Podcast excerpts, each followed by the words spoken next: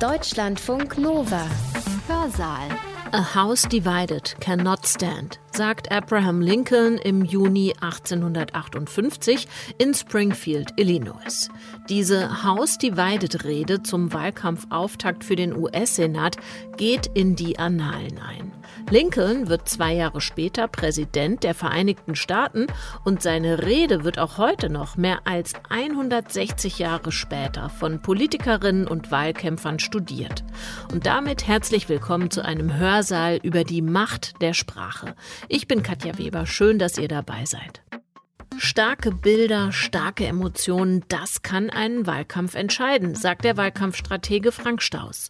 Damals bei Lincoln 1858 ging es um die Frage, welche US-Staaten sich wie zur Ausbeutung von Menschen als Sklaven verhalten. Aber dieses Bild, das Lincoln sehr eingängig zeichnet von der Gefahr einer zerrissenen Nation, dieses Bild der Nation als Haus, das lebt fort. Und Bilder wie diese sind es, nach denen Staus beruflich sucht. Wahlkämpfe haben mich schon immer fasziniert. Moderne Wahlkämpfe wurden und werden in den USA geprägt. I will be the greatest jobs president that God ever created. Weil die USA auch maßgeblich unser heutiges Marketing, Werbung, Public Relation und natürlich die Medienkultur überhaupt prägen. Wahlkampf ist für alle Beteiligten tatsächlich ein Höllenritt und gleichzeitig ist es eben für mich das Hochamt der Demokratie. That's a typical case of the press with misinterpretation. They take a half percent. Moderne Wahlkämpfe zeichnen sich durch eine viel stärkere Emotionalisierung aus. Es geht um Hoffnung gegen Angst. Es geht um Hope versus Fear. Hoffnung gegen Angst, das ist auch so ein starkes Bild. Frank Staus wird gleich ausführen, was es auslöst. Staus selbst liebt Wahlkämpfe.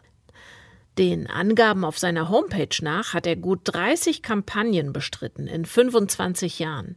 Als Praktikant in Washington hat er 1991 in Al Gores Kampagne mitgearbeitet und ist dann in Bill Clintons Team gewechselt. In Deutschland hat er etliche Wahlkämpfe vor allen Dingen für SPD-Politikerinnen und Politiker organisiert. Darunter zum Beispiel für Gerhard Schröder, der der Überlieferung nachgesagt haben soll, zum Regieren brauche er nur drei Dinge Bild, Bams und Glotze. Da sind zwischenzeitlich einige Kanäle dazugekommen und die alle leben von der Macht der Sprache. Um die geht es auch in Staus Vortrag Yes, we can make America great again, Sprache und ihre Macht in der politischen Kommunikation. Er hat ihn am 5. März 2020 an der Europa-Universität Viadrina gehalten, kurz bevor Corona solche Zusammenkünfte unmöglich gemacht hat. Der Redner spielt zahlreiche Wahlkampfausschnitte ein. Ihr hört im Folgenden also gleich nicht nur Frank Staus, sondern auch Donald Trump, Barack Obama, Bill Clinton und Angela Merkel. Eingangs hat Staus betont, wie positiv, wie verbindend die Kraft der Sprache wirken kann. Aber, das sagt er gleich, wir können auch anders. Sprache, das haben wir über die Jahrhunderte gelernt und lernen wir jeden Tag aufs Neue. Sprache ist auch eine Waffe. Sprache ist Macht. Sprache markiert Hoheitsgebiete, territoriale und ethische Zugehörigkeit. Sprache ist Mittel zur Unterdrückung ebenso wie Zeichen der Unabhängigkeit. Sprache kann eben ebenso für Separation und Segregation stehen wie für Dialog und Integration. Und Sprache kann natürlich auch zu Sprachlosigkeit führen. Denken wir eben an die Konflikte der jüngeren Geschichte, an territoriale Säuberungen, die sich häufig nicht nur auf Religion und Ethnien beziehen, sondern eben auch auf Sprache. dann wird Sprachunterricht zur Umerziehung oder auch zum Einfallstor, um über Sprache Minderheiten mobilisieren und Staaten zu destabilisieren. Sprache war eben schon immer auch Macht, Unterdrückungs- und Manipulationswerkzeug beispielsweise in Spanien der Franco-Diktatur als katalanisch oder mallorquin verboten wurde.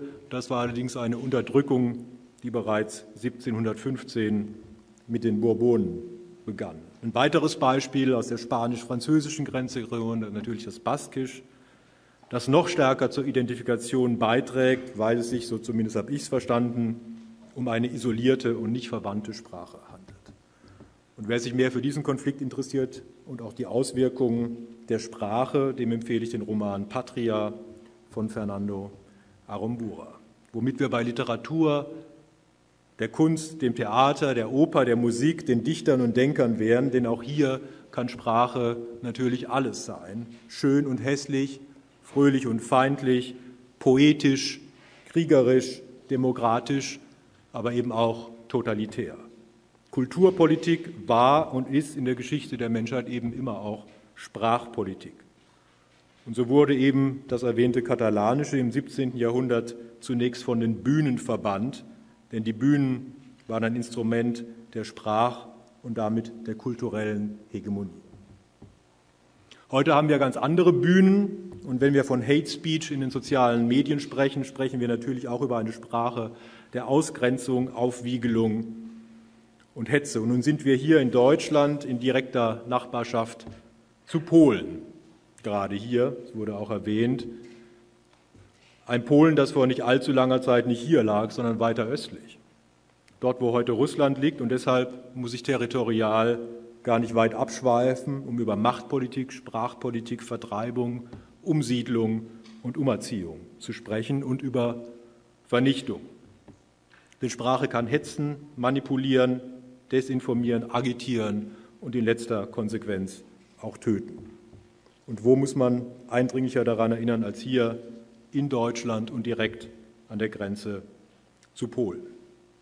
Doch heute stehe ich hier an einem Ort der Versöhnung, der Verbundenheit, der Völkerverständigung und der Hoffnung. Und damit meine ich nicht nur die Stadt Frankfurt, aber eben auch die Stadt, sondern ich meine natürlich die Universität, an der ich heute stehen darf, die Europa-Universität Viadrina, die, wie ihr Name schon sagt, ein großartiges Symbol für Hoffnung und für Verständigung ist.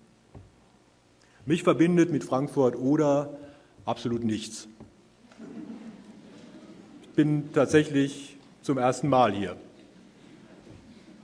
Gut, vielleicht was mich verbindet, ist, dass mein Diplom vom Otto-Suhr-Institut für politische Wissenschaften an der Freien Universität Berlin von 1993 unterschrieben wurde von einer gewissen Gesine Schwan.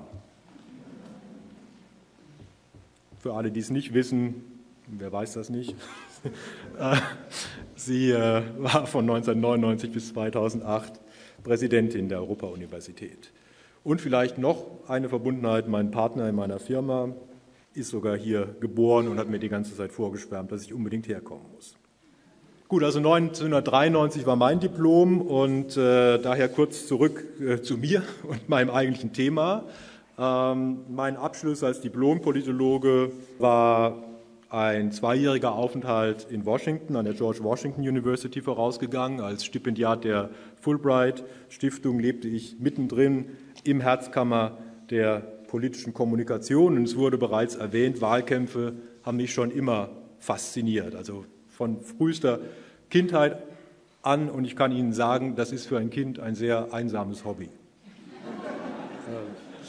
Aber wie für alle gibt es auch dafür eine Community oder, oder Freaks.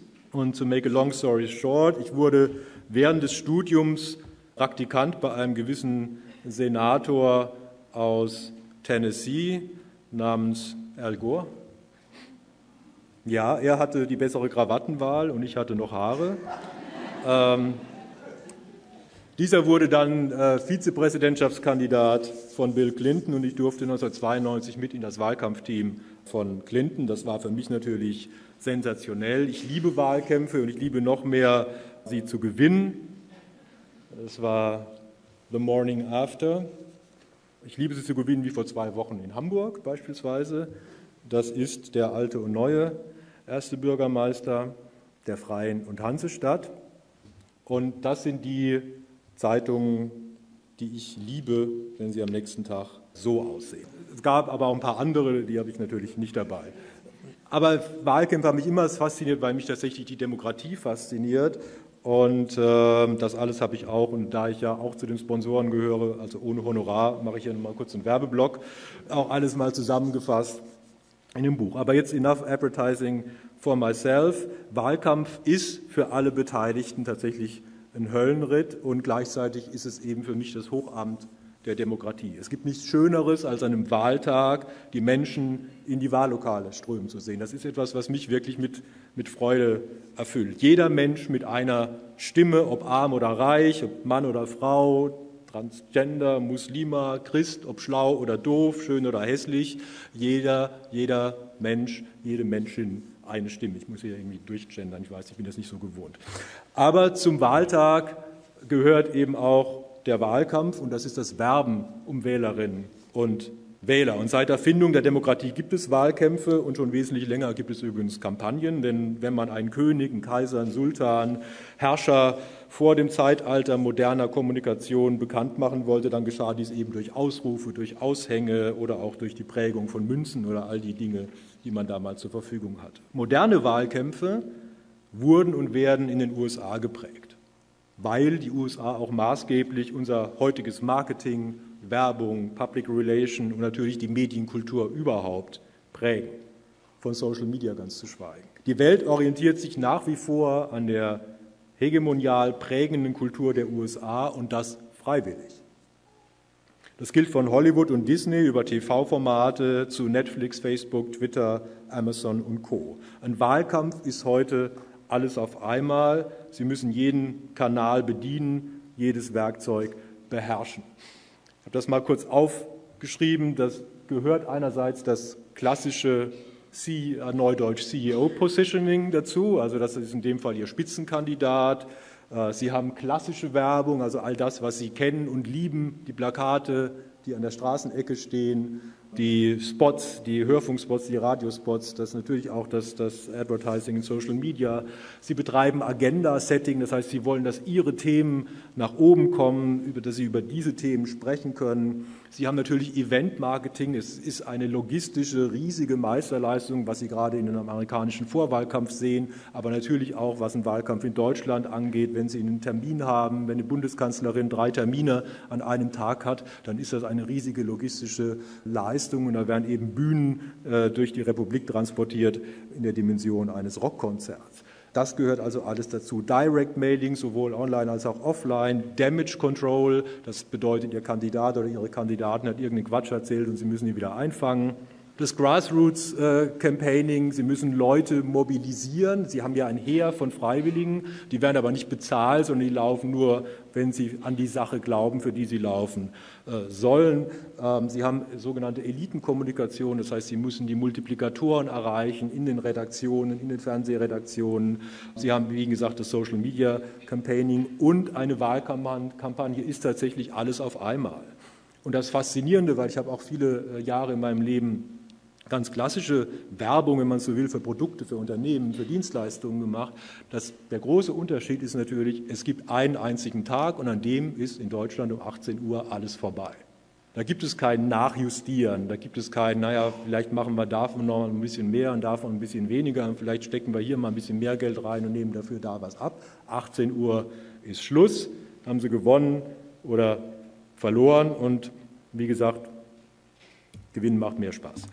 Als ich 90 in die USA kam, galt Washington schon lange als das Mekka der politischen Kommunikation und amerikanische Werbeagenturen hatten schon seit den 60er Jahren moderne TV-Wahlkämpfe. Da war TV das tolle neue Ding, geprägt mit John. Kennedy, äh, einen eigentlich als chancenlos betrachteten Kandidaten durch die Macht der Bilder ins Weiße Haus gebracht.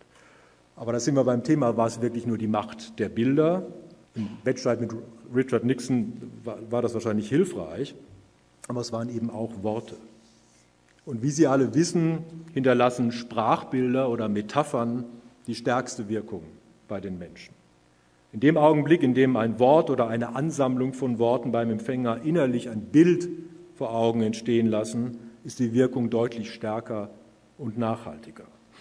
Heute wissen wir das aus der Forschung, geahnt haben wir es schon länger, viel länger.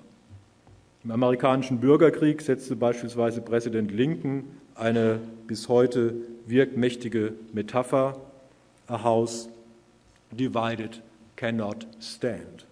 A house divided against itself cannot stand. I believe this government cannot endure permanently half slave and half free. I do not expect the union to be dissolved. I do not expect the house to fall, but I do expect it will cease to be divided. It will become all one thing or all the other. 1858. Heute sind die USA wieder geteilt.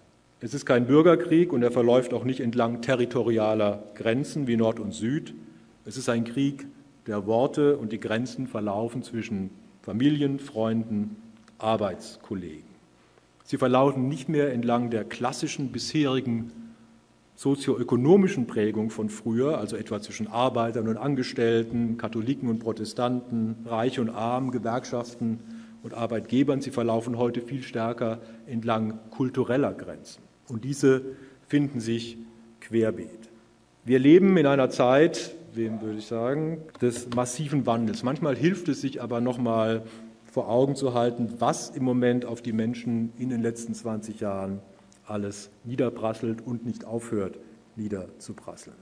Der Wandel, der, mit dem die Menschen klarkommen müssen, betrifft viele, viele Bereiche des Lebens. Natürlich sind das die veränderten Arbeitswelten, die Sie alle kennen. Eine Arbeitswelt von heute äh, sieht anders aus als vor 20 Jahren und sie wird in 20 Jahren wesentlich anders aussehen als heute, vielleicht sogar schon in fünf Jahren. Das bedeutet natürlich auch permanenter Stress im Sinne von, ich muss auf der Höhe der Zeit bleiben, ich darf den Anschluss nicht verlieren, ich kann nicht einfach das weitermachen, was ich bisher gemacht habe. Wir erleben eine zeitliche und technische Überforderung auch im Privaten. Wir machen im Wahlkampf sehr viele Marktforschung, sehr viele Fokusgruppen. Und was wir immer wieder hören, ist, dass viele Menschen sagen, eigentlich weiß ich genau, dass dieses Ding hier mich beherrscht, aber ich finde auch keinen richtigen Weg dagegen. Also ich organisiere auch mein Privatleben immer stärker über, äh, über dieses Ding, über Social-Media-Kanäle. Aber es gibt auch ganz banale Dinge. Eine Mutter hat uns zum Beispiel gesagt, als meine Mutter mich noch in die Schule gebracht hat, da hatte sie danach acht Stunden Ruhe. Wenn ich meine Kinder in die, Schule bringe, in die Schule bringe, dann senden sie trotzdem die ganze Zeit. Und ich muss, ich muss darauf reagieren und ich bin irgendwie ständig dabei zu kommunizieren. Und früher hat man halt gesagt, lassen Sie am Samstag um zwei joggen gehen. Heute wird der Termin noch fünfmal geändert, die Gruppe erweitert und wieder reduziert und vielleicht ist es dann auch, findet es auch gar nicht statt. Wir haben Sorgen um Sicherheit. Das geht um viele Dinge, weil natürlich die Globalisierung der Welt immer mehr Sorgen mit sich bringt. Das geht aber von Terror über Corona, über viele andere Dinge, äh, natürlich auch zum Teil über Ängste vor Migration. Und dann haben wir auch global zwei interessante Trends, die sich allerdings auch äh, gegenseitig bedingen, nämlich den Metropolentrend, die Städte, die aus den Nähten platzen, Miet- und Immobilienpreise, die steigen, Bahnen werden voller. Das wird insgesamt enger, enger und natürlich damit verbunden die Landflucht. Weil irgendwo müssen die Leute ja herkommen, die in der Stadt sind und sie kommen, Überraschung, vom Land. Fehlen da aber. Und dort fehlen vor allen Dingen junge Menschen. Das heißt, die Binnenmigration hat auch in Deutschland eigentlich viel größere Spuren hinterlassen als die Migration von außen. Dann haben wir in Deutschland natürlich auch eine Krise von von Schlüsselindustrien, vom Ansehen. Wir haben eine interessante gegenläufige Situation, die Multioptionalität der Generation Y, die immer mehr Möglichkeiten hat. Und auf der anderen Seite haben wir natürlich eine Beharrungskraft der alternden Gesellschaft. Also die Multioptionalität, die kenne ich in meinem Beruf, wenn ich Einstellungsgespräche führe. Heute bewerbe ich mich bei den Leuten, die vor mir sitzen und nicht umgekehrt. Und äh, das hat sich dramatisch gewandelt. Also als ich mal mein Berufsleben begonnen habe, hat man mir drei Fragen genannt, die ich auf gar keinen Fall stellen darf. Und das sind die Fragen, die ich heute als erstes bekomme. Wie viel Urlaub gibt es? Wie oft arbeitet ihr am Wochenende? Und äh, wie oft arbeitet ihr bis spät nachts? Gut, wir haben Dinge wie äh, Niedrigzins, das sind eine ganze Menge, ich kann, könnte jetzt stundenlang weiterreden, die aber natürlich äh, auch der, der eine oder die andere kommt mit dem familiären Wandel, mit modernen Ehen und so weiter und so fort besser klar, der oder die andere nicht. Äh, wir haben wankende Symbolunternehmen. Wir haben natürlich den massiven Klimawandel und auch das Artensterben, der irgendwie täglich auch über die Nachrichten in unser Haus transportiert wird, in unser Leben und eben die massiven digitalen Umbrüche. Und das ist nur ein Ausschnitt dessen, was auf die Leute niederprasselt. Und äh, wenn sie in einer solchen Landschaft, in so einer solchen Zeit durchdringen wollen, dann brauchen sie eine klare Sprache. Und Sie brauchen umso mehr eine klare Sprache, wenn Sie sich mal anschauen, wie sich unser Kommunikationsverhalten verändert hat. Ich nehme mal ein Beispiel, äh, der letzte Bundestagswahlkampf oder der erste Bundestagswahlkampf, äh, den Gerhard Schröder gewonnen hat, 1998, 99. Da sah die Medienlandschaft so aus für jemanden, der Kommunikation betrieben hat. Der Tag begann mit einer Tageszeitung, tagsüber gab es ein bisschen Radio und abends gab es die Tagesschau oder heute und um 0 Uhr gab es die Nationalhymne und es war Sendeschluss. Das dachten wir damals, das sei anstrengend, in so einem Umfeld äh, zu arbeiten. Und was natürlich völlig fehlt, ist jede Art von Dialog. Das ist alles Senden. Es wird gesendet von der Zeitung, vom, vom Radio, von, vom Fernsehen und da sitzt auf der anderen Seite jemand und empfängt und kann sich nicht wehren. Schön war das. So, ähm, das ist jetzt ungefähr heute. Es, es reicht nicht ganz. Der, der Zeitframe ist 24 Stunden und äh, Sie müssen 24 Stunden äh, auf Draht sein, auch was ich vorhin nannte, Damage Control. Sie müssen tatsächlich, äh, es kann jede Zeit, es kann auch um drei Uhr morgens irgendeine Krise aufpoppen, auf die Sie reagieren müssen. Das heißt, wenn Sie hier durchdringen wollen, dann müssen Sie vor allen Dingen eine klare Sprache sprechen. Und Sie müssen eine klare Botschaft haben. Denn die Menschen suchen nach Orientierung in all diesem Wust. Also sie desorientieren sich zum Teil selbst, aber wir sind ja nicht alle jederzeit rational. Diese Auswirkungen haben was zur Folge, was man gar nicht hoch genug einschätzen kann und was wir aber in der Arbeit merken. Ich habe es ja in der Einführung wurde es erwähnt, ich mache das seit 30 Jahren. Das heißt, ich begleite seit 30 Jahren Wahlkämpfe auch über Sozialforschung. Und was wir erleben durch diese Art von Medienvielfalt und Zersplitterung ist, dass wir eben einen Verlust von Kollektivwissen haben. Also die, die Idee, die ich vielleicht mal mit vielen anderen vor 20 Jahren hatten, dass wir über das Internet äh, die Menschen eben so befähigen, so sehr Zugang zu Informationen, zu politischen Informationen haben, dass wir den perfekten Citoyen äh, haben, der am Wahltag im Vollbesitz seiner äh, alles Wissens eine rationale Entscheidung fällt. Das ist nicht passiert. Was wir eher haben, ist eine massive Zersplitterung, ein Verlust von Kollektivwissen. Das heißt, wenn wir heute politische Kommunikation betreiben, können wir auf immer weniger auf der anderen Seite voraussetzen. Das heißt, es gibt eine Infoelite, die, die wahnsinnig viel weiß und auch wahnsinnig viel kommuniziert. Es gibt aber auch eine ganz, ganz große Menge an Menschen und die wächst, die sich aus dem politischen Diskurs quasi rausklinken. Und dadurch haben wir einen Verlust von Gleichzeitigkeit. Also die Geschichte von vor 20 Jahren, die Leute kommen ins Büro oder äh, an den Arbeitsplatz oder an die Uni und haben am Abend vorher fast alle das Gleiche gesehen. Worüber sie sprechen können, das gibt es nicht mehr.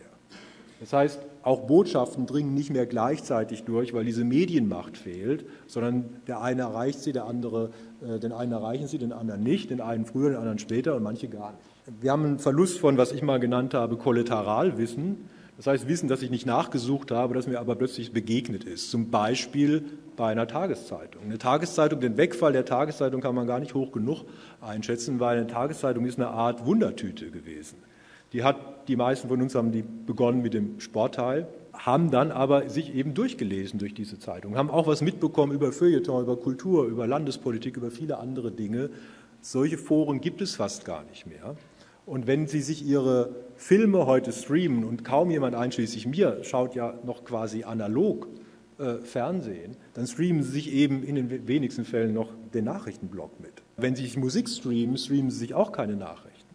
Das heißt, das alles geht verloren und wir haben als Vermittler von Kommunikation mit Menschen zu tun, die nicht weniger wissen, die wissen nur anderes.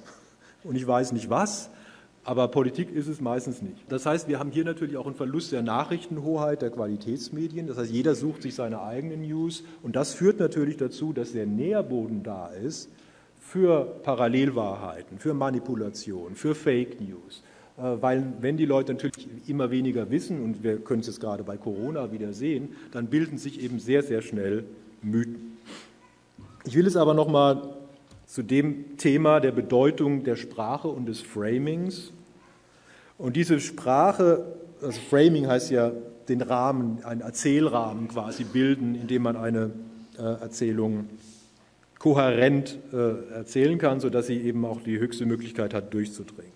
Und die Bedeutung der Sprache, des Framings, die hat George Lakoff äh, von der University of Berkeley einer der bekanntesten Linguisten und Kognitionswissenschaftler, bereits 1996 in seinem Buch Moral Politics hervorgehoben. Also schon ein Buch, das schon Mitte der 90er rauskam. Hier sind noch andere weitere Beispiele für eine ganze Literatur zu diesem Thema.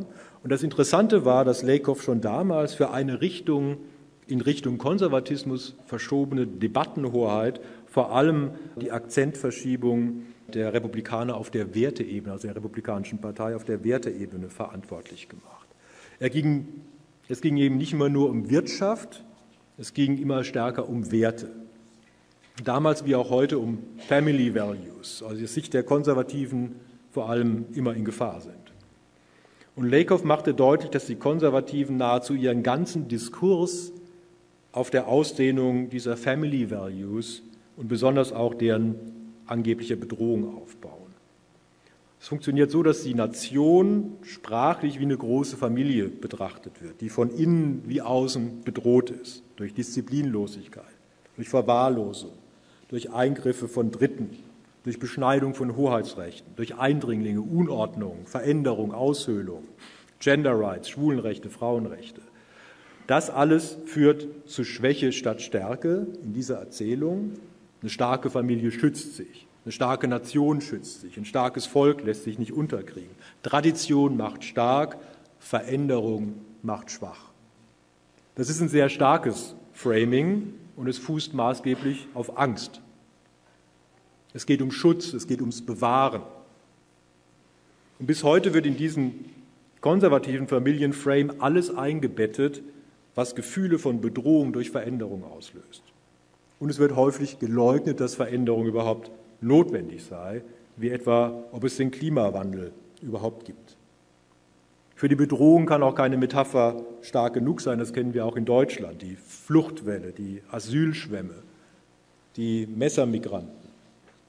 Aber Metaphern können auch harmloser daherkommen und dennoch Wirkung entfalten. Steuern zum Beispiel sind aus konservativer Sicht ein unschöner Eingriff in unsere Hoheitsrechte. Sie werden nicht erhoben, um Schulen, Kindergärten, Universitäten, Straßen, Radwege oder soziale Sicherungssysteme zu finanzieren. Nein, sie sind eine Last. Und schon längst wird der Diskurs über Steuern von Metaphern geprägt. Die sind nicht so radikal, aber sie sind wirksam. Wir sprechen ganz selbstverständlich von Steuerlast, gern angereichert durch erdrückende Steuerlast, von der wir befreit werden müssen. Deswegen spricht man auch von Steuererleichterung.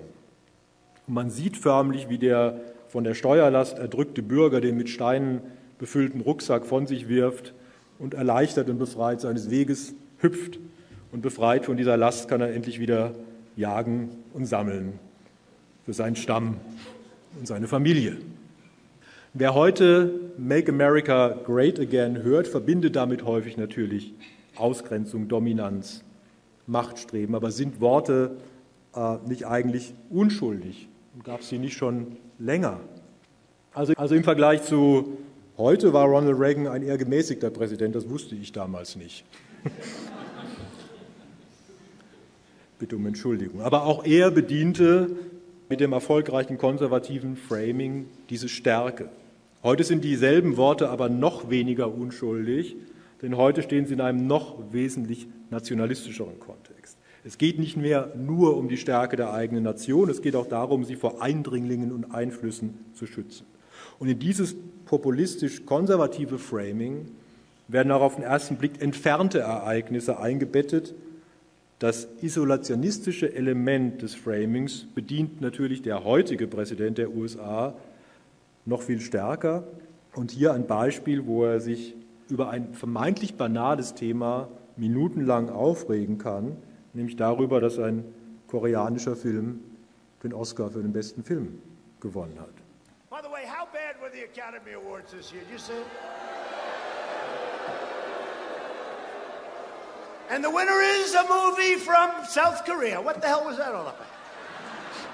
We got enough problems with South Korea with trade. On top of it, they give him the best movie of the year. Was it good? I don't know. You know, I'm looking for like where, where let's get Gone with the Wind. Can we get like Gone with the Wind back, please? Sunset Boulevard. So many great movies. The winner is from South Korea. I thought it was best foreign film, right? Best foreign movie. No, it was the. Did this ever happen before? Ja. Tatsächlich aber ist es alles in diesem Framing. Wie kann es eigentlich sein, dass es eben nicht nur einen Oscar für den besten ausländischen Film gibt, sondern einen Oscar für den besten Film überall? Und dann kommt er auch noch aus Korea und hat übrigens auch noch eine ganze Menge an Kapitalismuskritik in sich. Und ist ein toller Film, by the way. Aber die Frage ist natürlich, das war jetzt nur ein Beispiel, es gibt natürlich wesentlich härtere, aber ich habe es deshalb genommen, weil es so absurd ist. Die Frage ist, wie kann man einer solchen starken Emotion eigentlich begegnen? Und die Antwort ist, indem man eine eigene starke Emotion auslöst, eine Gegenemotion, wenn man so will. Und in westlichen Demokratien wurde die politische Debatte der längste Zeit entlang der groben Linie mehr Staat oder weniger Staat geführt.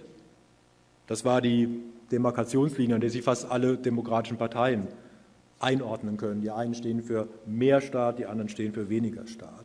Heute gibt es diese Linie immer noch, aber die Debatte hat sich viel stärker emotionalisiert, während mehr Staat versus weniger Staat natürlich auch zur Emotionalisierung taugte. Ein berühmter deutscher Slogan äh, hieß Freiheit statt Sozialismus. Und dann lag ja doch noch so etwas wie Rationalität zugrunde. Moderne Wahlkämpfe zeichnen sich durch eine viel stärkere Emotionalisierung aus. Es geht um Hoffnung gegen Angst. Es geht um Hope versus Fear. Es geht um Mittelerde gegen Mordor. Und wenn ich von Hope spreche, dann denken natürlich alle sofort an Barack Obama, der sogar ein Buch darüber geschrieben hat, dessen gesamte Kampagne auf Hope aufgebaut war und auf diesem Yes, we can, äh, das wir alle kennen. Hope war sein zentrales Schlüsselwort aber bereits 1992 war es ein zentrales Ausweisschild für den letzten erfolgreichen demokratischen Kandidaten vor Obama, eben Bill Clinton. Und der hatte das Glück, dass er auch noch in einem Kaff namens Hope, Arkansas, geboren wurde. Das ist natürlich für einen Kampagnenmacher ein, ein Gottesgeschenk. Ich zeige Ihnen jetzt einen kurzen Ausschnitt aus einem Werbespot, der deshalb eine bescheidene Qualität hat, weil ich ihn aus einer VHS-Kassette heraus digitalisiert habe. Wer wissen will, was eine VHS-Kassette war, kann sich später nochmal an mich wenden.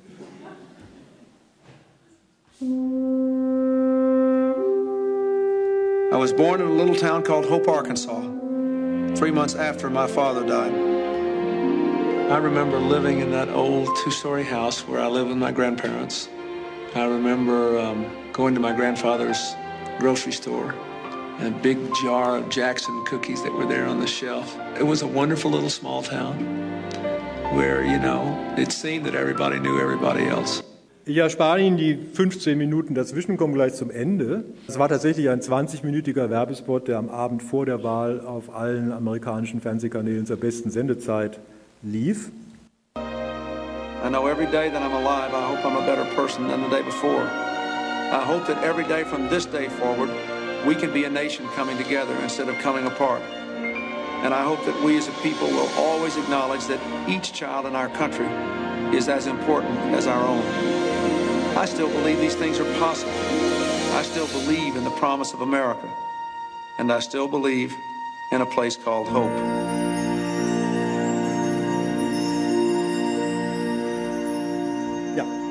es geht mir auch so. Aber äh, was tatsächlich, a nation coming together instead of coming apart. Also all diese, diese, diese Hoffnungserzählung. Und Hoffnung ist eben tatsächlich eine sehr starke äh, Emotion. Und eine Emotion, hinter der man sich äh, versammeln kann. Und politisch wird diese Emotion durch die Verbindung mit Change. Und es ist die Hoffnung, dass Change eine Veränderung zum Besseren ermöglicht. Change soll in diesem Frame zu mehr Zusammenhalt, mehr Gleichberechtigung, mehr Umweltschutz, mehr soziale Sicherheit, mehr Vielfalt, mehr Gerechtigkeit führen.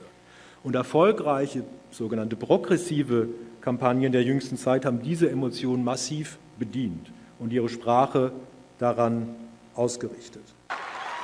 It's the answer that led those who've been told for so long by so many to be cynical and fearful and doubtful about what we can achieve to put their hands on the arc of history and bend it once more toward the hope of a better day. It's been a long time coming.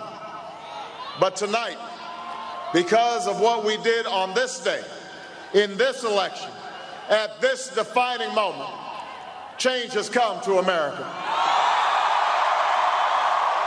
Justin Trudeau hat seine Kampagne sogar unter das Motto gestellt, We beat fear with hope.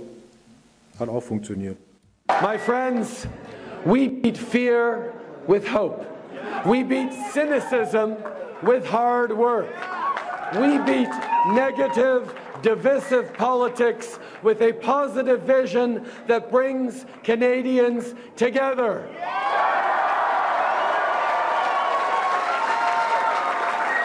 Also Sie hören es immer, Hope versus Fear, Hope versus Cynicism, bringing people together. Denken wir an Obamas berühmten Schlachtruf, Yes, we can. Mehr Optimismus geht ja eigentlich kaum. Und es folgt natürlich Nachahmer auf der ganzen Welt. In Spanien nannte sich gleich eine ganze Partei so, Podemos.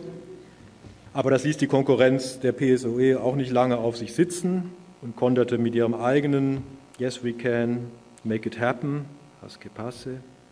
Und progressive Parteien, das ist eben meine Erkenntnis, haben dann eine Chance gegen die Sprachmacht der Angst, wenn sie sich dieser positiven Sicht auf die Chancen ganz verschreiben. Natürlich hat Kommunikation immer viel mit Vereinfachung zu tun. Und wir müssen damit arbeiten, als diejenigen, die politisch kommunizieren, also ich rede es von mir und meiner Zunft, dass wir natürlich durchdringen wollen.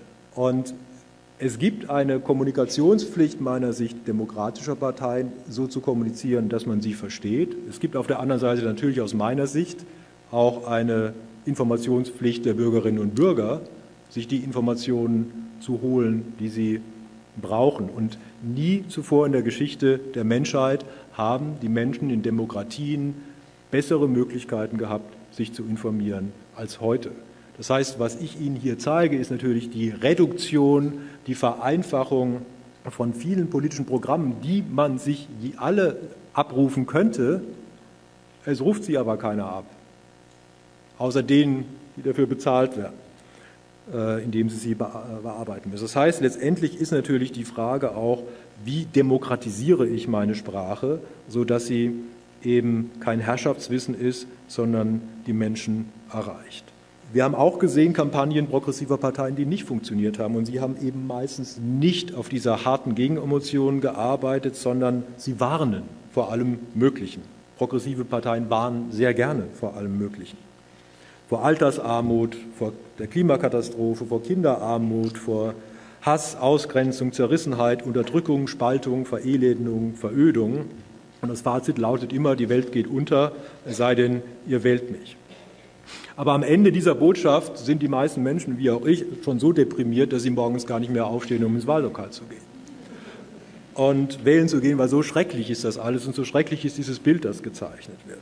Und Jeremy Corbyn hat gerade eine Wahl in England genau so vor die Wand gefahren, in der die Aussage war, mit mir müsst ihr ein bisschen weniger Angst haben. Das ist keine sehr attraktive Botschaft. Und auch Hillary Clinton konnte gegen Trump nur verlieren, weil die Menschen mit ihr eben keine Hoffnung auf einen Aufbruch und auf Change verbanden. Verstehen Sie mich nicht falsch. Es gibt diese Probleme, die erwähnt wurden, alle und sie sind groß und man muss sie angehen. Man kann diese Probleme aber nur lösen, wenn man vorher gewählt wird. Und äh, insofern ist es auch ein Dienst daran, diese Probleme lösen zu können, eben eine Sprache zu sprechen, eine Kampagne äh, zu fahren, die die Menschen verstehen. Jetzt ist das aber schon längst global. Hier mal zwei Ausschnitte. Obama hat zum Beispiel gerade massiv in den letzten Wahlkampf in Kanada eingegriffen, um Justin Trudeau bei der Wiederwahl zu unterstützen. Ein Vorgang, der bisher undenkbar war, dass ehemalige Präsidenten im Ausland für einen anderen Kandidaten Werbung machen. Aber er hat das natürlich nur getan, weil vorher nicht ein ehemaliger Präsident, sondern ein amtierender Präsident bereits in Wahlkämpfe außerhalb äh, seiner Länder massiv eingegriffen hat, indem er eben Boris Johnson in England unterstützt hat, indem er das Brexit-Movement unterstützt hat, indem er Bolsonaro in Brasilien unterstützt hat. Das heißt, diese Konfliktlinien, diese globalen Konfliktlinien, die gibt es.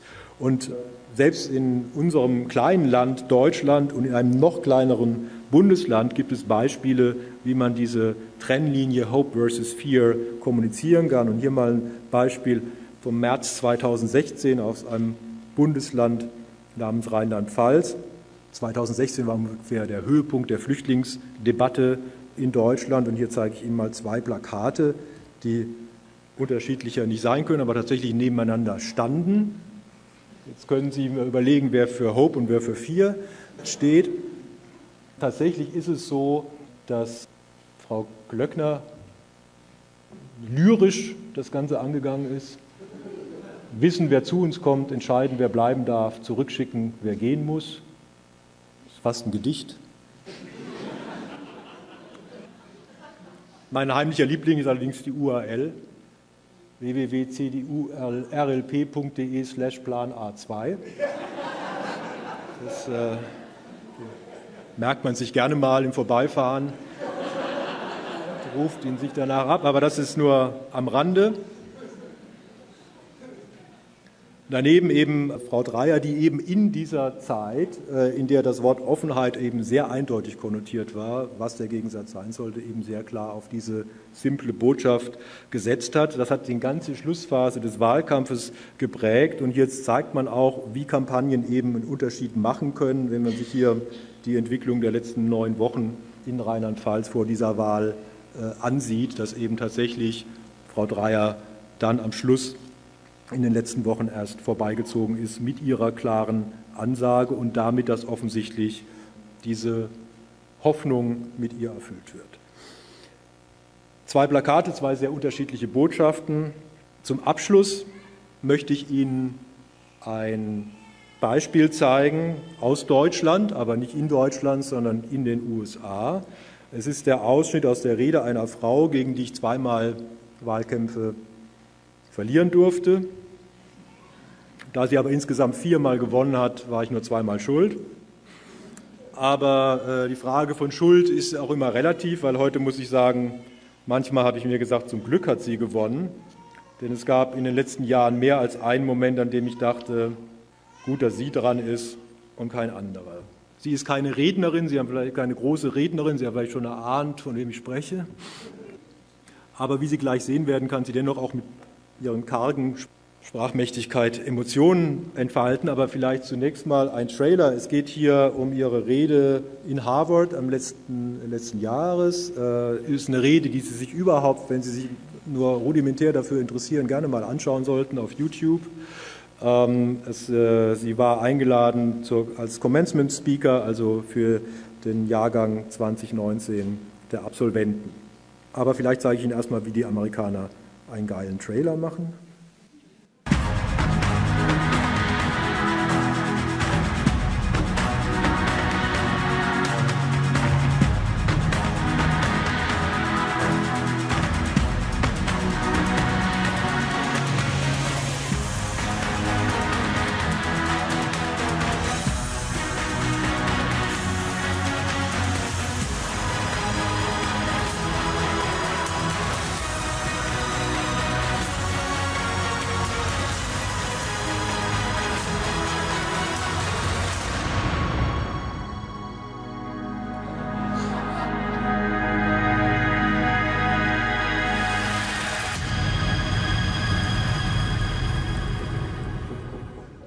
Prophet gilt wenig im eigenen Land.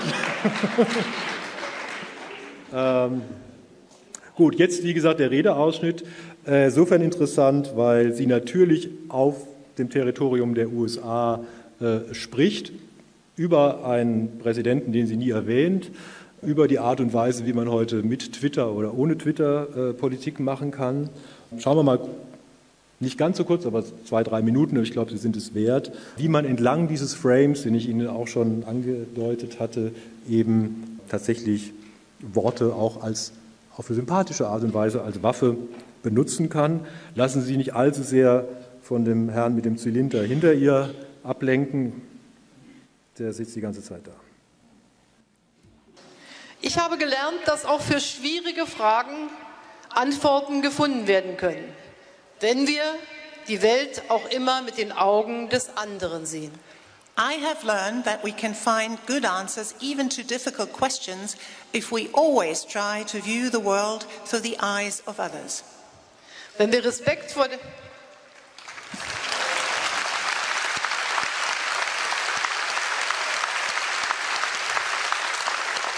Wenn wir Respekt vor der Geschichte, der Tradition, der Religion und der Identität anderer haben.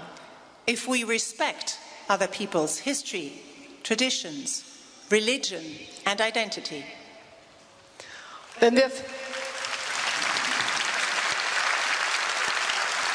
wenn wir fest zu unseren unveräußerlichen Werten stehen und genau danach handeln. If we hold fast to our inalienable values and act in accordance with them. Und wenn wir bei allem Entscheidungsdruck nicht immer unseren ersten Impulsen folgen. And if we don't always act on our first impulses, even when there is pressure to make a snap decision. Sondern zwischendurch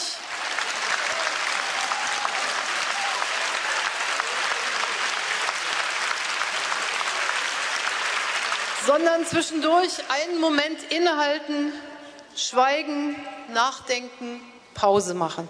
But instead, take a moment to stop, be still, think, pause.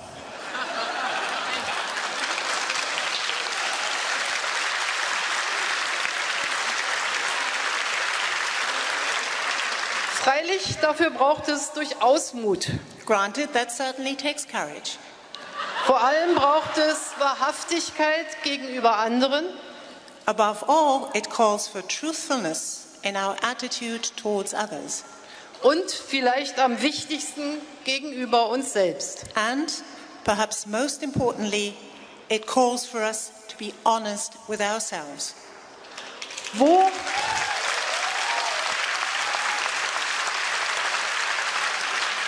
Wo wäre es besser möglich, damit anzufangen, als genau hier an diesem Ort, an dem so viele junge Menschen aus der ganzen Welt unter dem Motto der Wahrheit gemeinsam lernen, forschen und die Fragen unserer Zeit diskutieren. What better place to begin to do so than here, in this place, where so many young people from all over the world come to learn, research, and discuss the issues of our time under the maxim of truth. Dazu gehört, dass wir Lügen nicht Wahrheiten nennen und Wahrheiten nicht Lügen.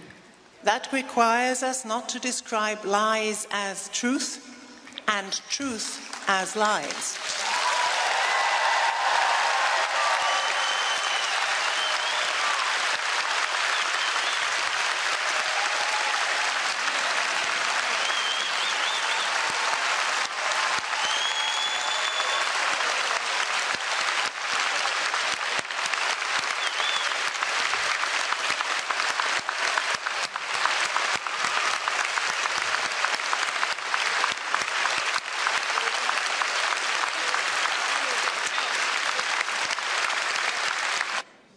Sagt dann irgendwann, dass sie jetzt bitte weitermachen will, ähm, auf ihre charmante Art. Aber wie Sie sehen, ist die Welt eben nicht immer so schwarz-weiß, wie man dachte. Es gibt durchaus auch progressive Konservative, zumindest werden sie dann außerhalb des eigenen Landes so wahrgenommen. Aber die Zeichen der Zeit sind eben andere. Und wenn Demokratien sich wappnen wollen für den Kampf gegen populistische und häufig auch totalitäre Tendenzen, dann müssen sie sich intensiver eben der stärksten Waffe widmen, die sie haben, der Macht der Sprache. Dankeschön.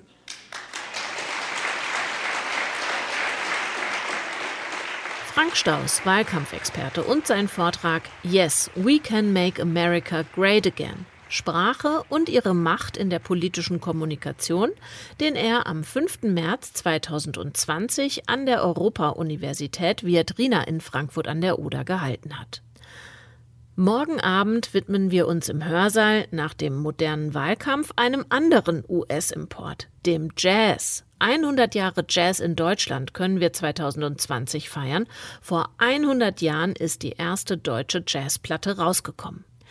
Wie diese Musikgattung im Nationalsozialismus unterdrückt und verboten wurde und welche Entwicklung sie in den beiden Deutschländern nach dem Zweiten Weltkrieg und dann auch nach der Wiedervereinigung genommen hat, das erzählt uns morgen Abend der Jazzologe Wolfram Knauer.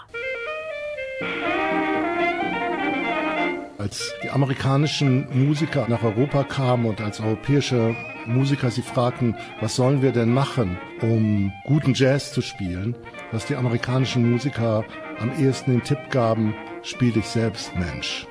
Play yourself man.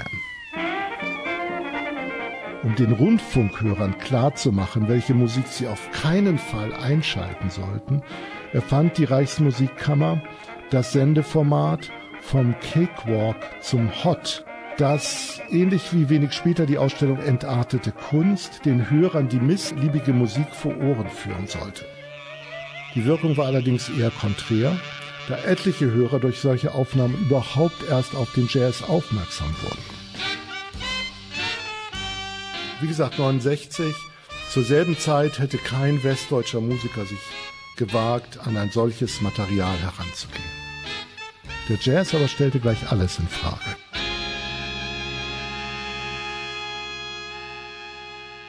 Wie der US-amerikanische Jazz deutsche Dialekte entwickelt, das erfahren wir morgen Abend vom Musikwissenschaftler Wolfram Knauer in dessen Vortrag Play Yourself Man. Jazz in Deutschland. Und wenn ihr bis dahin neues Hörsaalfutter braucht, bummelt gerne mal durch unser Archiv auf deutschlandfunknova.de slash Hörsaal. Katja Weber sagt Tschüss, bis morgen hoffentlich. Deutschlandfunk Nova. Hörsaal. Samstag und Sonntag um 18 Uhr. Mehr auf deutschlandfunknova.de.